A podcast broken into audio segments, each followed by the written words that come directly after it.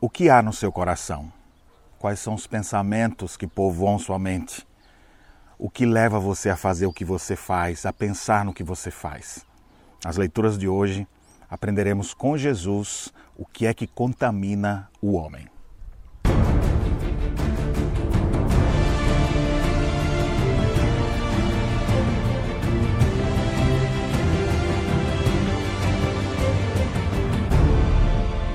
Meus irmãos, graça e paz. Nós estamos juntos na nossa caminhada bíblica e hoje a nossa leitura no Evangelho de Mateus, capítulos 12 a 16.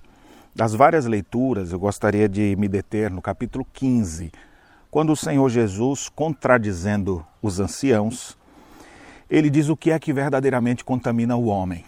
Os anciãos costumavam ter rituais de purificação, lavar as mãos antes de comer.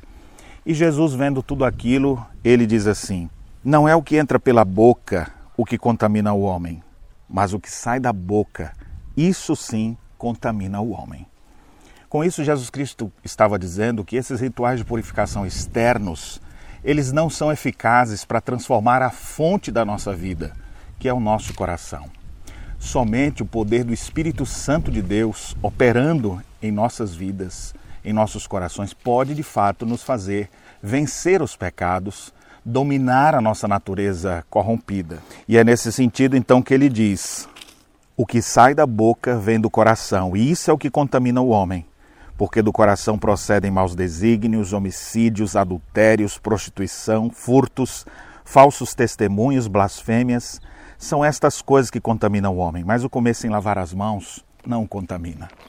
Eu queria lhe chamar para que você refletisse seriamente como você procede. Você pode até ter uma religiosidade cheia de rituais externos, pode isso, não pode aquilo, e às vezes o principal você não está dando atenção, que é o centro de controle de sua vida, o seu coração.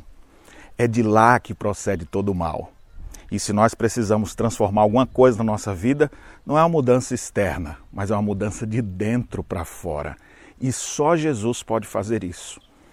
Ele sabe o que vai dentro do coração do homem e Ele é quem pode nos purificar de todos os nossos pecados. Não adianta nada ter uma vida limpa por fora e o coração entupido de imundície, mas nós podemos ser purificados pelo sangue de Jesus Cristo. E somente através de Jesus nós nos tornamos alvos como a neve. Confesse a Deus seus pecados. Peça a Deus para te libertar dos maus pensamentos, dos maus intentos do seu coração. E Cristo certamente o fará. Ele é a verdade que liberta. Ele veio para transformar a nossa vida. Que Deus abençoe as reflexões neste domingo.